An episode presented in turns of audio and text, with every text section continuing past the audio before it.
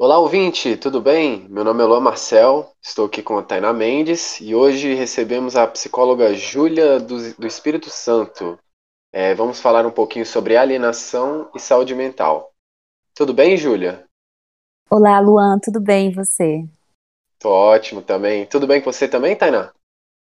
Opa, tudo bom, Luan? Tudo certo por aqui. É, então, Júlia, a gente quer conversar um pouquinho sobre os impactos, assim, é, da pandemia, principalmente, na saúde mental das pessoas e a relação que isso pode ter é, alienação, essas notícias. A gente sabe que muitas notícias ruins têm, têm sido divulgadas e se isso tem um impacto na saúde mental das pessoas. É, dando uma pesquisada, eu vi uma pesquisa da Fiocruz do, do ano passado, de 2020, de outubro de 2020, é, que dizia que sintomas de ansiedade e depressão já afetam 47,3% dos trabalhadores de serviços essenciais durante a pandemia da Covid-19 no Brasil e na Espanha. É, até que ponto você acha que a pandemia afeta mesmo esse número? Então, é, quando a gente pensa em saúde mental, a gente tem que pensar com, com, como um campo muito abrangente, ou seja, é um campo político, crítico, coletivo, individual. Então, diante disso, é, eu acho que é importante a gente colocar essa questão do coletivo e do individual dentro de uma dentro desse acontecimento né, histórico que é a pandemia. E diante disso, é, quando a gente pensa né, na saúde mental, podemos dizer que ela não é de hoje que ela está conturbada, vamos dizer assim, né? Que as pessoas uhum. não vêm sofrendo, que as pessoas é, o próprio é um problema sistêmico, né? Que eu posso até é. trazer uma questão do né, o próprio sistema capitalista, essa vida de exigência de eficácia, de de produtividade. Então, tudo isso já vem tendo impacto na saúde mental das pessoas muito antes da pandemia. Então, quando a gente pensa na pandemia, é, pensando nessa questão né, do coletivo e do individual, é, é muito importante que a gente entenda que as pessoas, independente da pandemia, elas já carregam consigo suas próprias questões, seus próprios fantasmas, como se diz, né? É, então, com isso, é como que ela lida diante de uma de algo tão assim assustador, né? Como como está sendo a pandemia. E, e, quando a gente pensa no coletivo, é como que esse coletivo, principalmente se a gente for pensar no Brasil, né? Como que isso vem se como que as pessoas vêm lidando com isso de uma forma coletiva. É, repetir um pouco coletivo, mas tudo bem. Essa questão do coletivo, a gente, e a gente, quando a gente pensa né, na necessidade de um isolamento social, é quase um sacrifício que se faz em prol de, de um todo, né, de uma de uma nação, por assim dizer. É, então, assim, tendo em vista esse esse momento político que estamos vivendo de polarização, de discursos negacionistas, de dessa desunião, do ódio, né, que está muito presente nos discursos de pessoas que estão aí no poder, uhum. é, isso corrobora para que a forma de lidar seja muito é, distinta. Por exemplo, o negacionismo e as pessoas que seguem a ciência, elas não estão conseguindo entrar num consenso e fazer com que caminhar de forma unida.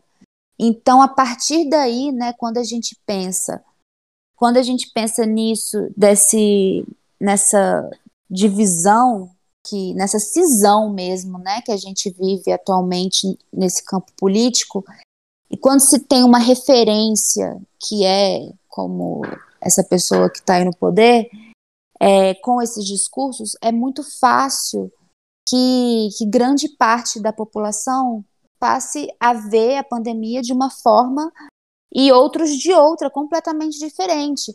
Então não dá para a gente pensar é, o, essa, esse modo de agir, esse modo de, de enfrentar como algo unânime, né? Porque, porque é muito diferente. Se a gente for pegar até os meios de comunicação, determinadas emissoras é, apontam uma realidade, é, trazem cientistas, trazem pessoas que sabem do que estão falando, e em outras, né, que também tem um grande número de telespectadores ou de seguidores, já com, com, com outro olhar.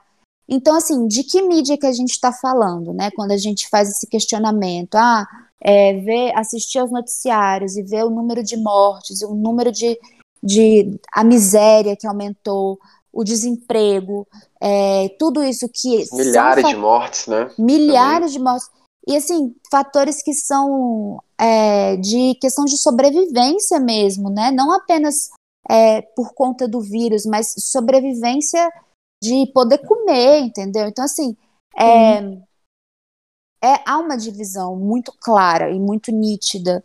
Então, assim, quando a gente pensa, né, é, esses meios de comunicação que trazem as informações do que de fato está acontecendo e como que esse telespectador assiste isso é muito diferente do outro, né, que procura um caminho de negação mesmo, de negar essa realidade, de achar que está tudo bem, de achar que não precisa tomar vacina, que imunidade de rebanho é, é isso aí. Enfim, né, tem uma lista de, de coisas que são ditas e que muitas uma pessoas lista de acreditam. vergonha, né? É, pois uma é. lista de vergonha que algumas pessoas preferem é, é, achar e seguir como uma, né, uhum. um posicionamento mesmo, um pensamento fixo que é assustador. Exatamente, exatamente. Então é isso, assim, sabe? Eu acho que a, a mídia ela tem um papel é, que não é determinante no sentido de como que as pessoas estão encarando esse momento, porque vem, isso vem de antes, sabe? Isso vem de, de como que é a visão de mundo de cada um. Então, se a pessoa tem uma visão é, egoísta ou de não pensar no outro, é, já já é completamente diferente o impacto que determinadas notícias vão chegar até ela e como que isso vai produzir esse efeito, né, de, uhum. de empatia. Claro. E, enfim, né. E como se prevenir, assim, desses males, assim, a depressão, a ansiedade, é, é ficando em casa, né? Uh, porque a gente sabe ficar sozinho, não é nada bom para isso, é sempre bom, não sei, tá ativo, né? Luz do sol e tudo mais. E, por exemplo, muita gente mora em apartamento, e tem medo de descer, claro, tá certo mesmo, tem que descer, tem que se proteger, poder ser, descer de máscara. Como se prevenir disso? Como se manter ativo em casa? E principalmente também como é, fazer isso virar um, uma forma de escape para essa pessoa, né? Para ela não ter que, que escolher outras, outros caminhos. Né? Como isso pode virar uma, uma ajuda, uma terapia, né, dentro de casa, assim, se é que isso é possível. É, então, é, para ser bem sincera, eu não acredito que tenha um caminho único, né, que não, que tenha, que exista uma receita de bolo que as pessoas vão conseguir seguir os passos e lidar bem com esse momento. Isso, isso não existe, né? Por quê? Porque é, quando a gente quando a gente começa a, a entrar nesse processo, esse cuidado de si é, está para além do desse cuidado, é, como que eu posso dizer, de saúde dos especialistas da área, né, que dizem que ah, como vocês trouxeram, né, tomar sol, tomar, fazer uma caminhada, mesmo que de máscara e tudo, evitando estar tá em lugares aglomerados. É, porque também tem aqueles que não veem grandes problemas em ficar em casa, né? Então, então eu acho que no final das contas é o, é o cuidado consigo mesmo no sentido de como que se lida com seus próprios conflitos internos, como que você lida com as relações, como que você é, mantém essas relações Então, é, isso é o mais importante, né? As suas redes de apoio, redes de cuidado, que são amplas, que vão para além de, é, de um cuidado médico, medicamentoso, é, como, como se sabe, né, que antidepressivo, ansiolítico são os remédios mais vendidos da indústria farmacêutica, se a gente for pensar. Então, vai para além disso, né? E, e, e, quando você não, não cuida disso, o, há esse aumento, aumento de uso de substâncias, por exemplo, né? Que é como se fosse uma fuga do, do que está acontecendo. Então, eu acredito que é, que é muito isso, você se haver com, com você mesmo para dar conta dessas situações externas. Então, me corrija se eu estiver errado, Júlia, mas o que você está dizendo é que esses problemas a, a, da, de depressão, aumento de depressão e ansiedade na pandemia, é, a pandemia apenas potencializou isso que já estava meio dentro da, das pessoas, da população, e uhum. que vem se tornando mais intenso agora que, que a gente está em casa e está no meio desse caos todo, é isso? Olha, na minha visão clínica e de experiência, que é pouca, né? Porque eu sou nova, não tenho muito tempo ainda de experiência, mas eu acredito que sim, porque e é lógico, né? Eu acho que as adversidades do momento não é nem só a pandemia em si, né? Sem querer minimizar, porque é algo extremamente catastrófico, mas como que, que isso está sendo levado, principalmente aqui no Brasil, né? Como que é, como que assim essa desunião, esse porque é aquilo, né? Quando a gente pensa no isolamento, a gente está pensando não é só na gente ou na nossa família, a gente está pensando em várias outras pessoas que têm contato com você sem você nem mesmo conhecer, né? Seja no mercado, seja. Então, assim, é... então o que eu entendo é isso, é como que cada um é, já tendo suas próprias questões e diante desse caos que se chama governo do Brasil atual, e a pandemia, eu acho que são muitos fatores que potencializam, como você mesmo colocou, né? Questões que são próprias de cada um. Entendi. Sim, sim. Esse mesmo estudo da Fiocruz que eu, que eu falei, de 2020, ele diz que 44,3% do, dos, dos entrevistados têm abusado de bebidas alcoólicas. Pois é. 43, cerca de 43% deles sofreram mudança nos hábitos de sono. Uhum. Não, e por aí a gente vê que assim, essa, esse foco da que a gente chama de álcool e drogas, né? Para quem de quem faz uso de álcool e drogas, é um, um outro debate muito sério que está tendo ultimamente, porque é, antes do governo Bolsonaro, a, a política que se tinha dentro do, do tratamento dessas pessoas era a política de redução de danos.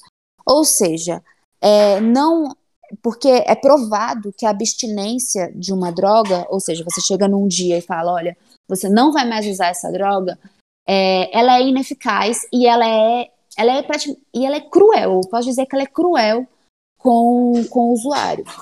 Então, é, e, a, e a de redução de danos, como o próprio nome diz, ela vai reduzindo aos poucos, gradualmente, na medida do tempo do sujeito, é, esse, esse uso. Então, assim, voltou a essa lógica da abstinência com o governo Bolsonaro. E a tentativa de exterminar esses CAPs que são direcionados para pessoas que fazem esse, o uso dessas substâncias é, também está sendo algo escancarado na, que é essa tentativa de extinguir por questões morais, em primeiro lugar, porque a, a substituição disso seria as chamadas comunidades terapêuticas, que muitas vezes são é, dirigidas por é, líderes religiosos. Então tem essa questão moral e tem a questão, mais uma vez, mercadológica, né? porque é muito mais, é, dá muito mais dinheiro do que o, essa, esse serviço do SUS. Entendi. Sim. É, nossa, Júlia, todas essas questões realmente são totalmente relevantes e sérios. A gente deveria debater isso sempre, né? E principalmente para tentar influenciar mais pessoas a entenderem né, sobre o assunto. É, infelizmente, né, o, o, nosso tempo aqui é curto, não podemos aprofundar ainda mais, infelizmente, mas é, acho até que a gente vai precisar fazer assim, outro capítulo, tal. Quem sabe né, no semestre que vem a gente não consegue fazer um, um novo, uma nova continuação, porque realmente está incrível. É, foi incrível receber você aqui. Ai, e eu tenho que vocês gostaram. Demais, demais. Eu tenho certeza que o Luan também adorou. Muito bom. Ai, gente, que bom. Eu fico muito feliz de poder dividir com vocês. Espero ter ajudado, né? Eu estou à disposição para sempre que vocês tiverem alguma dúvida ou quiserem falar mais sobre isso, eu me coloco à disposição, tá bom? Nossa, nós agradecemos demais. Muito obrigada. E, é, pessoal, fiquem em casa, é, se cuidem e cuidado com essa pandemia. Dias melhores virão. Muito obrigada, querida ouvinte. Obrigada, Luan. Obrigada, Júlia. Até a próxima. Obrigada. Viva o SUS. Tchau, tchau. Obrigada, pessoal. Tchau, tchau. Tchau. Até a próxima.